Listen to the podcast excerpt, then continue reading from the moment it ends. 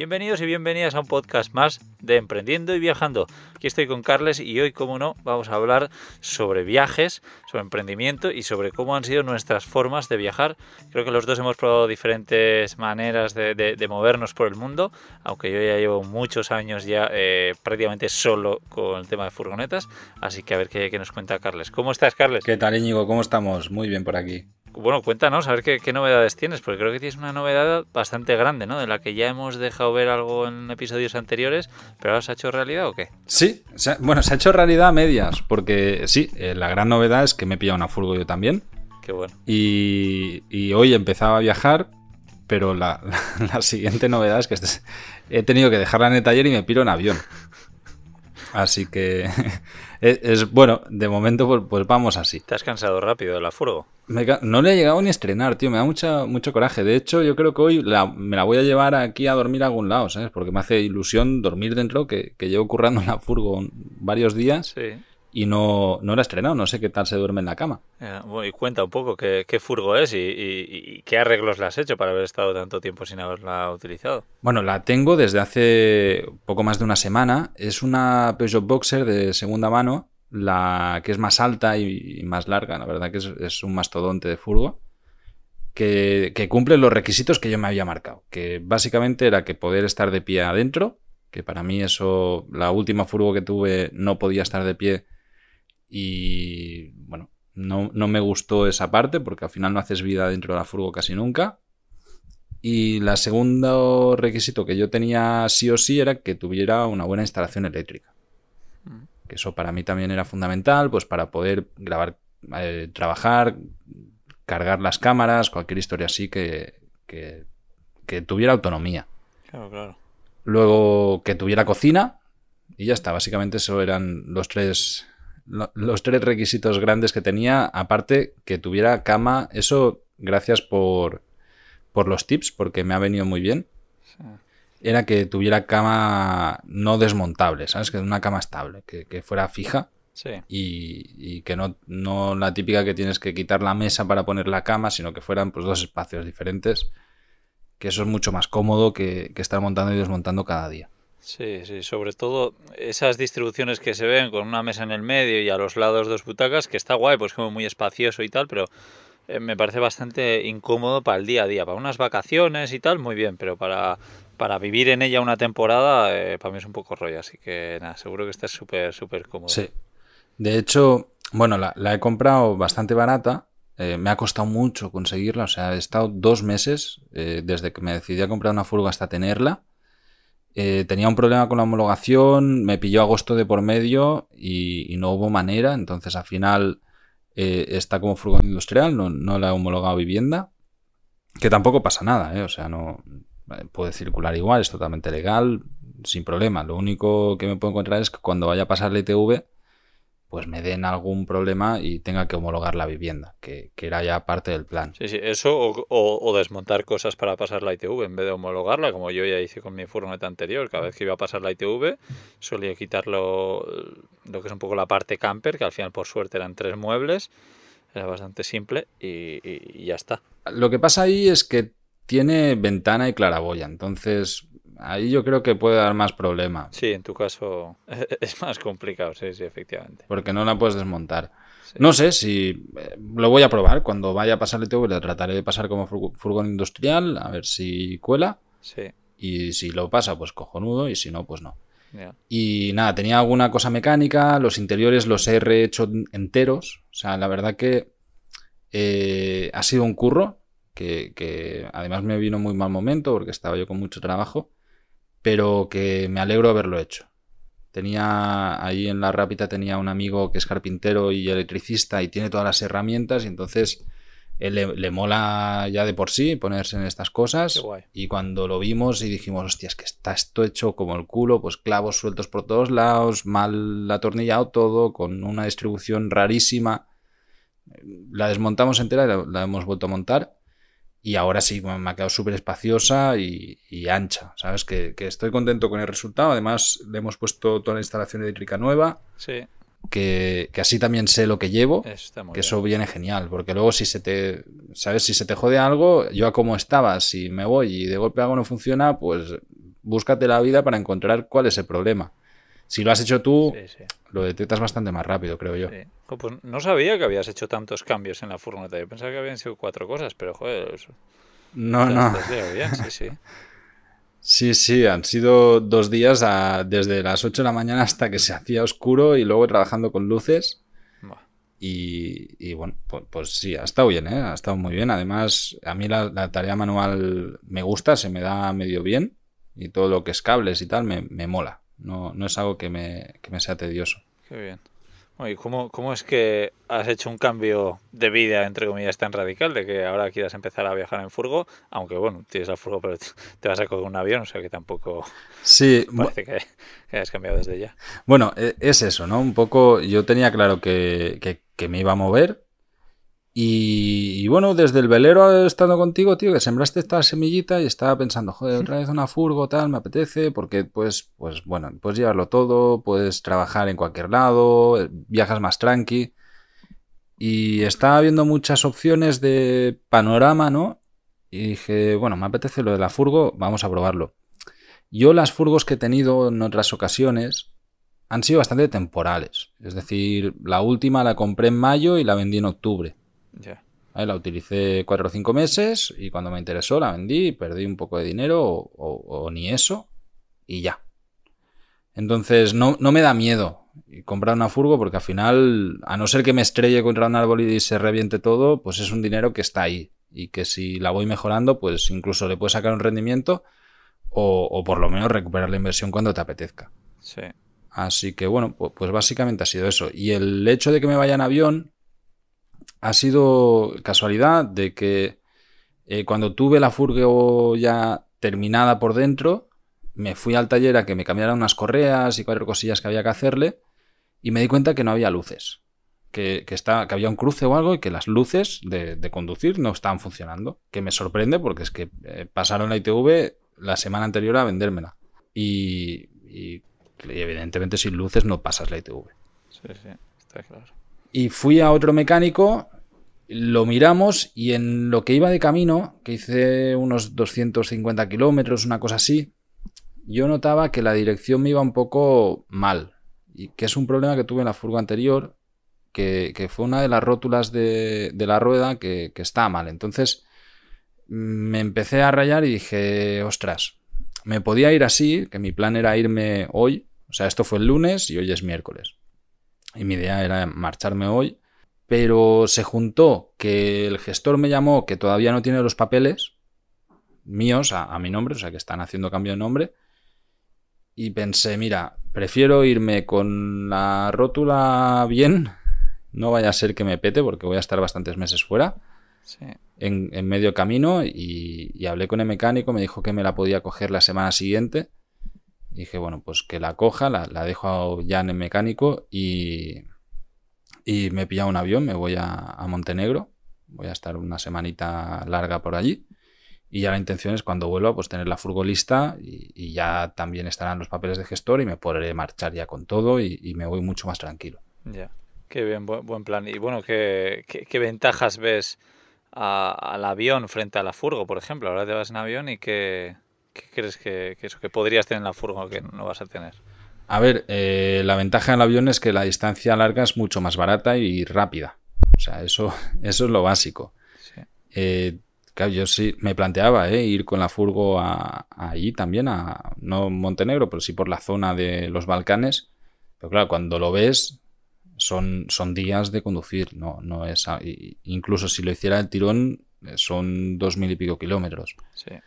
Entonces, claro, no es, no es algo que vaya a llegar rápido y que además también es caro, que, la gasolina de, todo esto, peajes y tal, pues, pues es una pasta. Sí, sí, lo que tú dices. Cambio el avión, pues... Muchas horas. Me he gastado 20 euros. Claro, yo me he gastado 20 euros y en dos horas estoy ahí. Eso, eso es lo primero, es evidente, ¿no? La, ventaja del avión en ese sentido. Sí que, por otro lado, eh, voy con Ryanair, que es la compañía que siempre intento evitar, porque es la que da más problemas con, con las maletas. Y, esta vez, si te acuerdas, cuando fuimos a, Mallorca, que yo llevaba la mochila de la cámara y tal, tú me decías, estás loco, que esto te, van a parar, ¿qué tal? Sí, sí, era enorme. Pero como era Air Europa y era Welling, yo ya lo controlo y ya sé que ahí no hay problema. Pero con Ryanair sí que lo tendría. Entonces me voy con una mochilita muy pequeña. Sí. Y claro, me llevo, o sea, el equipo fotográfico no lo puedo llevar.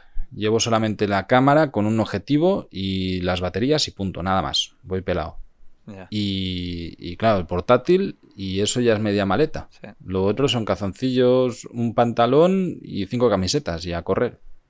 Entonces, bueno, pues, pues en este sentido sí que evidentemente en la furgo ha coincidido también que yo he desmontado el piso, la cueva nómada lo he alquilado. Entonces me viene genial que he, he, desmontado el piso entero en la furgo. O sea, de hecho, estoy seguro que llevo muchas cosas de más. Seguro que, sí, que veo ahí un montón de, cajas pues con, yo qué sé, 12 camisetas. Y lo pienso y digo, ¿para qué coño quiero 12 camisetas? Si con 5 o 6 ya tengo más que suficiente, ¿no? Sí, sí. Pero bueno. Sí, pues yo normalmente tengo 5 o 6 en la furgoneta para, para vivir, digamos. Claro, pero yo, pues yo es eso, como no tengo dónde dejarlo, pues, pues me lo he echado y al final la caja me ocupa lo mismo, claro, hay mucho sitio y digo, bueno, pues para llevarme 5 me llevo 10. Sí. Pero claro, pero eso lo aplicas en todo y al final llevo pues cuatro o cinco pantalones cuando normalmente tendría dos.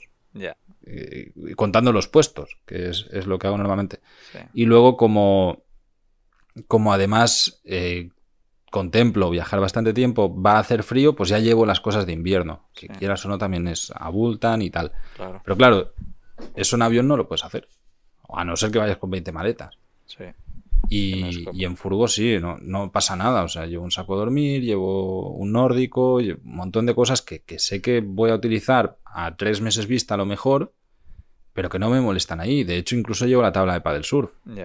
Que, bueno, pues, pues eso, ¿no? Que me, viene guay para, poder tener espacio, para llevo mi gimnasio portátil, llevo un TRX y cuatro cosas, no sé, me, me apetece mucho el tema, el tema furgo. Para pillar rutinas, es, es, comodísimo eso, llevar todo contigo, la verdad es que me parece brutal, ¿no? A diferencia de, de, moverte en el, avión, que tienes que ir con las cosas más contadas, que pues sí, no sé, yo ya me he acostumbrado a esto y pensar eso, en hacer un viaje largo con una mochila, eh, es, es como que un quebradero de cabeza al prepararte la mochila y luego pues que que vas a echar probablemente cosas de, menos, ¿no? Sobre todo si estás acostumbrado a usarlas. Aunque yo también te digo, mi furgoneta, ya sabes, es bastante pequeña, tampoco llevo muchas cosas y lo que fue alucinante fue a, principios de septiembre que hice una limpieza brutal para poder hacer sitio a, Laura, ya sabes, con la chica que estoy viajando todo este mes. Eh, con la que estamos haciendo un proyecto juntos, pero claro, he hecho sitio debajo de la cama, por ejemplo, he vaciado. O sea, todo lo que ves debajo de la cama es hueco para, para Laura donde tengo la ropa, que tengo tres cajas, una también la he vaciado para ella. Baldas también, digamos que hay como dos apartados para ella. Luego pequeñas cajitas para guardar pequeñas cosas también. Y claro, digo, ostras. Claro, que, te das cuenta que, comprimiéndolo ocupas mucho menos espacio, ¿no? No comprimiéndolo, sino que es que tengo pocas cosas, pero es que muchas de esas pocas cosas no uso, ¿no? Es curioso como la gente ve mi furgoneta y me dice, ya, ya, pero ¿dónde está tu ropa? ¿Dónde están tus cosas? Y yo, pues por ahí, mira esas cajas, no sé qué, ahí dentro y tal. Y la gente me dice, pero ¿solo tienes eso? Y, ahora me he dado cuenta que ese solo tienes eso, en realidad eh, me sobraban cosas. Así que está guay ese ejercicio, me me ha encantado. Sí. Sí, sí, bueno, la, vida minimalista es, básicamente esto. Sí, sí, totalmente de acuerdo. Sí, sí, no sé, ahora tengo curiosidad de ver qué pasa cuando ella se vaya a la furgoneta y vuelva a, bueno, a, por mis cosas, digamos, que no sé qué cosas voy a coger. Sí que voy a coger la segunda bombona de gas, por ejemplo, que ahora solo llevo una de las pequeñas, pero me parece cómodo tener dos, porque estás cocinando, te quedas sin gas y simplemente haces el cambio y ya está. Y cuando encuentres una ferretería o lo que sea, un sitio para cambiarla, la cambias. Pero, pero pocas cosas más se me ocurre que esté echando de menos aquí que, que antes tenía. Es que, de verdad, cero. Además de la botella de gas, que no es echar de menos, es simplemente comodidad. Eh, es que nada, nada, no, no me viene nada a la cabeza. Es curioso. Pues sí, la verdad que sí. No sé, por otro lado, el, como contras de viajar en furgo, pues es eso, ¿no? Que dependes de un vehículo. Que cuando yo estoy viajando con, aviones y demás, o transportes eh, ajenos, es como muy práctico el que yo me quiero mover y me muevo. No tengo que estar pendiente de si el avión está estropeado o no. Eso ya es problema de otro, ¿no? Bueno, sí pero en realidad un avión se estropea y es una faena muy importante porque normalmente cuando viajas así tienes eh, todo un poco como cogido, ¿no? Pues un hostal, un Airbnb o lo que sea para ese día y a mí me ha pasado coger un avión y que ese avión no llega, que ha habido algún problema y dejarte tirado ahí en el hotel, en el aeropuerto hasta el día siguiente y eso es una faena también, o sea que no estoy muy convencido de esto que dices. A mí me ha pasado, me ha pasado de todo además en aviones, pero al final es fácil de manejar, o sea, sí, a lo máximo, pues bueno, tienes una reserva que hay que moverla o que hay cualquier historia. También los hoteles están muy acostumbrados a que te pasen cosas. O sea, no, es un de esto, ¿no? Pero, por ejemplo, lo que me ha pasado ahora, que, vale, hay que hacerle una reparación mecánica que no es que sea muy grave, que no es que sea que tarden mucho, pero he pillado que los mecánicos acaban de volver de vacaciones, todo el mundo acaba de volver de vacaciones y van a tope. Sí. Y, y no he tenido narices a encontrar un mecánico que me lo hiciera a momento. Entonces, bueno, pues, pues te jodes si estás quieto, no, hay otra, ¿no? Ya. Y, yo tenía la necesidad de moverme. Claro, si, si no tienes la necesidad de moverte, dices, bueno, pues aquí me quedo hasta que me hagan caso y me lo reparen. Sí. Pues yo en este caso no podía estar esperando tantos días, ¿no? Entonces, bueno, pues, pues esa pequeña dependencia eh, sí que la veo algo negativo. No, no es algo que me eche para atrás, ni mucho menos. De hecho, pues ya está, yo ya he visto que la solución es fácil. Me, pillo un avión y a, tomar viento, ¿sabes? Ya volveré. Y ya está, mientras tanto que hagan la, la furgo, no, no me preocupa mucho. No sé si igual también es porque yo en mi caso he tenido bastante suerte y en estos tres años y pico que llevo viviendo en esta furgoneta, creo que quedarme tirado de, de, no poder seguir me ha pasado una vez y en realidad ni siquiera fue eso, porque fue una vez, eh, me acuerdo, cruzando la frontera de Francia a Suiza, y justo entrar en Suiza, o sea, a 100 metros o 200 metros ya dentro de Suiza, eh, se soltó un tubo, digamos, del refrigerante y me empezó, y perdió todo, entonces se calentó la furgoneta y ya no podía seguir. Vale, pues fue el único momento que yo recuerdo con esta furgoneta de quedarme, miento, hay otro momento, dos momentos en tres años. Pero vamos, ese momento fue eh, eh, llamar al, al, de la grúa y el mismo de la grúa me lo arregló. O sea, me lo arregló y me dijo, esto tendrás que ir a un taller y tal. Y la verdad es que tiré así meses y meses y meses. ¿Qué dices? O sea, ni siquiera me quedé, me quedé tirado. Eh, o sea, me quedé tirado hasta que vino el de la grúa. Luego sí que hubo otra vez que me quedé sin frenos, que eso fue bastante más grave, que es curioso que ya se me había olvidado. Y, y, ahí sí que me quedé sin frenos, pero bueno, me cogió la grúa, la llevó a un taller y nada, fue una tontería, entre comillas, y me la arreglaron y en un momento la, la, tenía, ¿no? El resto de averías eh, son cosas más un poco como lo tuyo, oye, que puedes seguir, lo que pasa es que es conveniente arreglarlo. Sí, de mantenimiento, ¿no? Eso es, entonces cuando encuentras un buen momento para pararte, que normalmente en mi caso suele ser pues cuando vuelvo a casa, ¿no? En, en Navidades y así aprovecho para hacerle cosas a la furgo y, y ya está, o sea, para mí no es... yo, en ese sentido también ha sido así, ¿eh? Lo, que pasa es que justo me ha pillado en, en el pueblo de mi madre y he dicho, hostia, pues lo arreglo aquí, que, que, me es mucho más fácil, seguro me será más barato que hacerlo en Francia y, preveo cualquier problema futuro, ¿no? Sí, sí, sí. Bueno, eh, lo, que, lo que no te he dicho algo curioso de esa avería de, en la frontera es que el que vino de la grúa era suizo, ¿vale? Y me dijo, mira, yo tengo un taller, eh, la podríamos traer a mi taller, lo que, que sí que sepas que si vas tú a Francia a repararlo, el, el, la mano de obra en Francia no sé si son 70 euros y en, y en Suiza son como 150. Madre mía. Así que eh, yo te aconsejo que vayas a, a, un taller de Francia a hacer esta reparación. El tío es súper honesto. La verdad que sí que, que se le ocurrió en ese sentido, porque si no, sí, sí. te hubiese costado una pasta. Bueno, y hablando de, otras formas de viajar, también el viajar en avión, eh, yo lo distingo mucho, la, forma de viajar. Y he viajado de mochilero con mucho movimiento y eso a mí me agobiaba mucho. Sí. El estar constantemente de un lado a otro y moviéndote. Si quieres trabajar, evidentemente. Si, si no vas a trabajar, pues, pues oye, perfecto, conoces un montón de lugares, ¿no? Pero si estás que necesitas parar para trabajar, en transportes donde pierdes más el tiempo. O sea, ir de un punto A a un punto B, aunque sea en tren, en bus, lo que sea, te, cuesta tiempo. Y, deshacer maletas, volverlas a hacer, todo esto, pues es, es desgaste de tiempo. Entonces, lo que sí que aprendí rápido es a viajar lento. A decir, bueno, pues me estoy mínimo una semana en cada lugar. Sí, sí, sí, eso cambia todo. Eh, pero es que, bueno, ni siquiera yo creo, o sea, que haga falta tampoco el, trabajar, ¿no? Aunque vayas por ocio, mira, yo recuerdo un viaje que nos pegamos por el sudeste asiático de un mes y medio que fuimos, buah. O sea, estuvimos en Vietnam, estuvimos en Tailandia, en Camboya y en Indonesia. Cuatro países. Claro, no, no parabas en todo el día. Eso es. Y yo acabé diciendo, guau, este pedazo de viaje que tenía tantas ganas de hacer, sí, ha estado bien, he visto muchas cosas, pero estoy agotado y no, no sé, creo que lo podía haber disfrutado más de otra manera y, ahora me doy cuenta que era muy, fácil ver en vez de cuatro países, dos como mucho y tomártelo con más calma, estar más tiempo en los lugares en vez de a, estar dos días en cada, en cada sitio, ¿no? Totalmente, sí, sí. Pero de todo se aprende, sí, pero es que claro, trabajando, mira, ese viaje trabajando, nada, hubiese sido imposible, o sea, no lo sé. Te, te vuelves loco, o sea, bueno, se puede hacer, ¿eh? Hay gente que lo hace pues mientras están los buses y tal, pero yo lo he hecho así y terminé quemadísimo. Al final estás que no tienes la cabeza, estás viendo un sitio espectacular y pensando en que tienes que coger el portátil cuanto antes para hacer eso, ¿no? Sí.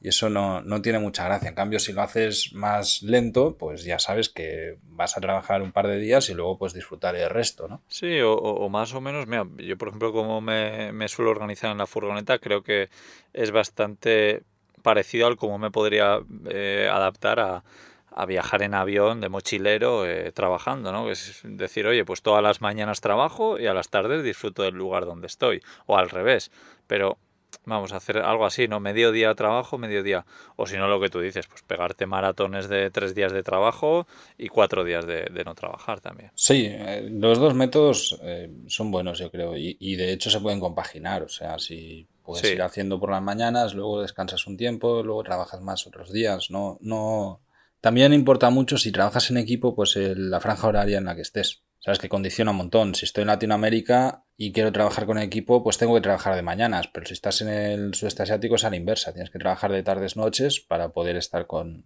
ya. con el equipo por la, por la, por la diferencia horaria. Pues, pues eso yo no estoy tan seguro, porque alguien me preguntaba el otro día, bueno, ¿y cómo es trabajar con gente de Venezuela y de Colombia y tal, con unos horarios tan diferentes? ¿no? Y yo decía, por suerte creo que nos organizamos bastante bien y yo cuando mando alguna tarea nueva o algo, siempre les doy una semana de margen, entonces me da igual a qué hora trabajen.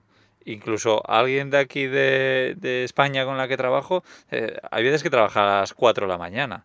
Entonces, a mí me da igual siempre y cuando pues llegue a cumplir esos, esos márgenes. Claro, lo malo es cuando trabajas, oye, esto hay que tenerlo para mañana. Ahí ya es cuando sí el, el tiempo horario influye mucho. Sí, yo sobre todo más que por la previsión es por la necesidad de hacer reuniones, que es algo que, detesto, pero que me he dado cuenta que es súper necesario. para mí, una reunión semanal con parte del equipo, con la parte más importante, eh, la necesito. Porque cuando no lo hacemos, luego se desmadra todo muchísimo. Ya. En cambio, una reunión que sea media hora para repasar todo lo de la semana siguiente y, y ya luego ya sabes cada quien lo que tiene que hacer y ya está. Pero claro, la reunión es, es, a momento, con lo que tienes que hacerla en el mismo, eh, o bueno, en diferentes franjas, pero en el mismo momento. Ya, qué, qué interesante.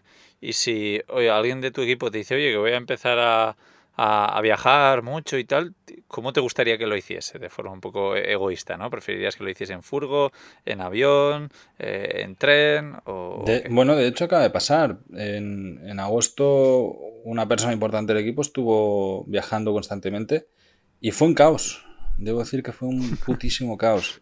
o sea, me, estaba deseando que volviera porque si estuvo un mes y pico en México y, se juntaba el cambio horario más que ya estaba viajando, más la mala conexión de ahí, que, impedía un montón de trabajo. Muchas veces nosotros trabajamos con archivos grandes y estar cargando archivos y tal es, un cacao. Bueno, tú ahora lo, lo, estás sintiendo en propias carnes, ¿no? Joder, sí, sí. Entonces, eso, era, era todo bastante complicado.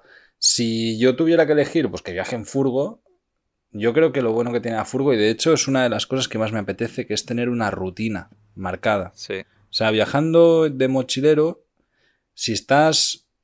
La, única manera en la que yo entiendo que puedes tener una rutina bien es estando un mes en cada sitio. O sea, estando quieto un mes. De, decir, vale, pues me voy un mes a Sofía y estoy todo el mes en la ciudad, en el mismo Airbnb o en el mismo apartamento, da igual o donde sea. Y yo aquí me puedo tener mis rutinas, cocinar y demás. Pero si estoy solo una semana, primero que ya no cocino. Y segundo que no, no cojo ninguna rutina, porque eh, es demasiado poco tiempo, ¿no? Entonces la furgo te permite eso, estar en movimiento y tener rutinas. Sí. Sí, luego me gusta mucho lo que has dicho de, de, parar un mes. Yo es algo que, que, me apetece hacer, la verdad es que sí. Yo creo que el, día que deje de viajar en furgoneta, aunque sea por, por unos meses o lo que sea, voy a intentar hacer eso. El, en vez de irme de mochilero por ahí, como hemos hablado, a ver 20.000 sitios, sino no, igual irme a tres sitios y a cada, a cada sitio estar un mes entero. Sí. Sí, creo que es lo que, lo que me apetece, porque también puedes conocer a gente bien. Eh, creo que creo que cambia mucho. Sí, es, es un plan que me apetece, la verdad. Sí, ah, yo, lo hago, ¿eh? Y lo he hecho varias veces. Y ¿sabes qué me pasa? Que cuando estoy en este plan no me siento viajando. O sea, me siento viajando los tres primeros días, pero estás siempre con, el, con la cuenta atrás de que te piras en un mes. Sí. Entonces, es una sensación un poco rara. Incluso estando dos o tres meses en un sitio. Porque al final te, te, te estancas en el mismo sitio, pillas rápido una rutina y si quieres incluso, pues yo qué sé, pues te puedes apuntar a un gimnasio o lo que te dé la gana, ¿no? Pero, pero rápidamente empiezas a pensar, ostras, es que no estoy, estoy al lado de sitios muy guapos que no voy a conocer porque estoy aquí quieto. Y bueno, eh, te, entra un poco de contradicciones, es curioso eso, porque al, final yo, yo, soy partidario de viajar y estar quieto largo tiempo en un mismo sitio, pero luego cuando lo llevo en práctica, a la que llevo una semana quieto, empiezo ya a sentir el gusanillo de moverme. Ah, Porque si no, lo que tiendo es a trabajar mucho y, hacer lo mismo que estaría haciendo en otro lado cualquiera, ¿no? Y, es como un poco decir, ostras, ya que estoy aquí en la otra punta del mundo haciendo algo con, cosas cerca súper chulas, pues me apetece ir a verlas. Ya. No sé, yo tengo curiosidad de, de, probarlo. Pero has hablado un poco de la cuenta atrás de los días. Yo creo que lo ideal es ir, oye, pues puede ser que esté alrededor de un mes, pero no sé cuánto voy a estar, ¿no? A mí, por ejemplo, he ido a Berlín en tres ocasiones, si no, si no recuerdo mal, los últimos años, y siempre he ido más o menos para un mes, semana arriba, semana abajo, pero la intención nunca era estar un mes. Lo que pasa es que estaba tan a gusto que al final me acababa quedando un mes y al final me iba diciendo, me voy porque quiero ir yo que sea a Noruega y, se me va a echar el tiempo encima si no y prefiero disfrutar de Noruega que es un poco más complicado que ir que a Berlín y, y tal. No sé, yo creo que igual tener esa la, puerta un poco más abierta eh, puede ser una solución. Claro, eso también es problema de tener un billete de vuelta, ¿sabes? Claro. Porque si yo, por ejemplo, cuando me voy a Costa Rica, Nicaragua, me voy por largo tiempo, o sea, mínimo tres meses o cinco meses. Pero ya compro el billete de vuelta cuando compro el mismo billete de ida por, por economizar. Sí. Entonces ya, ya tengo la fecha de regreso. Y a partir de ahí ya estoy, ya sé qué día me voy a ir. Sí. Y claro, eh, eh, al final ya tienes un, un deadline, ¿no? Y, y, si lo estructuras y sabes que vas a estar, pues tres meses, dices, vale, pues un mes aquí, un mes aquí, un mes aquí, pero ya sé que es ese mes. Y que sí que lo puedo medio mover, pero no es tan así, ¿sabes? cambio con la furgo, yo creo que eso es otra de las ventajas, que tú te paras en un sitio, como cuando estuviste tú en, en las Canarias. Sí que te gustó, pues, pues te quedas y ya está, no pasa nada, no tienes que ir a ningún otro lado luego, no, no tienes un billete comprado ni nada por el estilo. Sí, sí. Así es. efectivamente, eh, el plan no era estar ahí tres meses en la misma isla, pero oye, si estás tan a gusto y no tienes billete de vuelta. Pero bueno, yo, yo, creo que un poco lo que hablábamos, si viajas en avión, yo creo que no viajaría con billete de vuelta. Aunque me salga más caro. La libertad que me da el no poder, el poder hacer un poco lo que, lo que quiera. Cuando, mira, hicimos ese viaje por el sudeste asiático, sí que íbamos con billetes como para yo qué sé, una semana, dos semanas, pero, pero no más. Y ya me parecía eh, el decir, oye, en, en, una semana tengo que estar no sé dónde, tengo que estar cogiendo este avión. No sé, yo, yo soy más partidario de gastar más dinero, pero tener más, más libertad. En eso influye mucho si utilizas eh, billetes low cost o de gran trayectoria. O sea, al final, sí. si lo haces eso por, por dentro del sudeste asiático y tu vuelta a Australia, que es todo low cost, sí. o lo haces por Europa, ¿no? Y te vas pues, pues bueno, volar de... Te puedes plantar eso, lo que hacía antes de, del ejemplo antes de Sofía, ¿no? Pues te plantas en Sofía y luego cuando te apetezca te compras un billete desde ahí a cualquier lado. Ahí no, no, yo viajaría así, pero claro, cuando se da, pues eso, Costa Rica, eh, yo sé que la ida y la vuelta me cuestan 200 y poco euros, porque lo, lo compro a través de, de Club Nómada, pero si compro solo la ida me cuesta 300 euros y luego solo la vuelta me cuesta otros 300 euros. Ya. Entonces, claro, la diferencia es tan tan grande que dices, hostia, no, prefiero comprar ida y vuelta. Y... Sí, no, no, en ese caso sí, en ese caso sí. Claro, y, y se ha dado esto, ¿no? Que desde que los últimos dos años he pillado normalmente billetes de avión muy largos. O sea, o ha sido al sudeste asiático que ahí también ya compré la vuelta, o luego en Costa Rica así que, que, ya compras la vuelta porque te sale realmente muchísimo más, o sea, te merecería más la pena perder la vuelta y, y ya te compras luego otra ida sí. que, que, haber comprado la ida por separado. Sí, sí, sí. Entonces, Muy interesante. En ese sentido sí que sí, el tema de economizar. Sí. Es curioso, ¿eh? la, la, verdad que está, me está dando de pensar mucho este, este episodio de podcast. Me, me, está gustando mucho. Qué bueno, espero que al resto de la gente también. Y oye, que la gente se anime a comentarnos a ver qué, en qué prefieren viajar, si han probado las dos formas y a ver también un poco en base a, a, qué tiempos prefieren estar en cada sitio, que creo que ha sido un debate interesante, ¿no? Sí, totalmente. Sí que es curioso que, que no contemplamos el viaje en barco, ¿eh? Y no sé, bueno, es claro, es, pues tal vez porque no lo hemos probado, pero... Sí, Mira, a mí me, me, preguntaba el otro día, creo que Gonzalo, a ver eh, cuáles eran mis vacaciones favoritas. Eh, o, o, dónde, o, o, algo así. Y yo le dije, mira, pues dónde no lo sé, pero creo que en barco podría ser la mejor opción. Pero lo veo como vacaciones, ¿sabes? Claro. No tanto como. poco como lo que hicimos hace no mucho. Bueno, por si alguien no sabe de qué estamos hablando, hicimos un podcast desde el propio barco en el que viajamos Carles y yo con más emprendedores y bueno, gente de todo tipo. Pero, pero sí, yo lo veo como unas vacaciones, pero para vivir, eh, pues no lo sé. Para no lo sé no lo sé. No yo, yo para vivir lo descarté rápido porque lo vi logísticamente sí. muy, muy complicado. Pero pero es eso no que como vacaciones me parece fabuloso porque además el barco te obliga a, a inhibirte del resto del mundo no o sea estás allí sí. en medio del agua y punto y ahí solo existes tú. Sí Sí, sí, sí. Mientras que furgo a lo mejor es más fácil pues, pues no vivir aislado de, de nada y en avión mucho menos, porque al final estás en, en ciudades o rodeada de gente. Sí, claro. Pues oye, Carlos, eh, nada, muy interesante y, y, nada, pues también aprovechar para decir que eh, de esto que os he que hablaba aquí un poco de que estoy viajando acompañado, haciendo un proyecto y tal, eh, hace no mucho en, en Tribu Distinto, pues he contado un poco también como estrategia, como negocio, cómo es todo, todo este proyecto y, y hablando también de, de, patrocinios y bueno, cosas interesantes, por si os interesa. Pues y nada más por mi parte, Carles. Nada más añadir. Yo creo que hay muchísimas maneras de viajar, ya no solamente de medios de transporte, sino también estilos. En furgo igual, ¿eh? si tú quieres recorrer sí. grandes distancias, pues al final te vas a mover mucho y vas a dedicar la mayor parte del tiempo a estar conduciendo. Si viajas más lento y más tranquilo, pues tienes más, más tiempo. ¿no? Sí, sí, totalmente. Pues nada, agradecer a todos los que dedicáis este 5 segundos en darle me gustas y poner un comentario que de verdad que nos ayuda muchísimo a hacer crecer este podcast, que, que espero que, que, vaya gustando a la audiencia y nos escuchamos dentro de dos semanas. Eso es. Un abrazo fuerte. Chao. Un abrazo. Chao.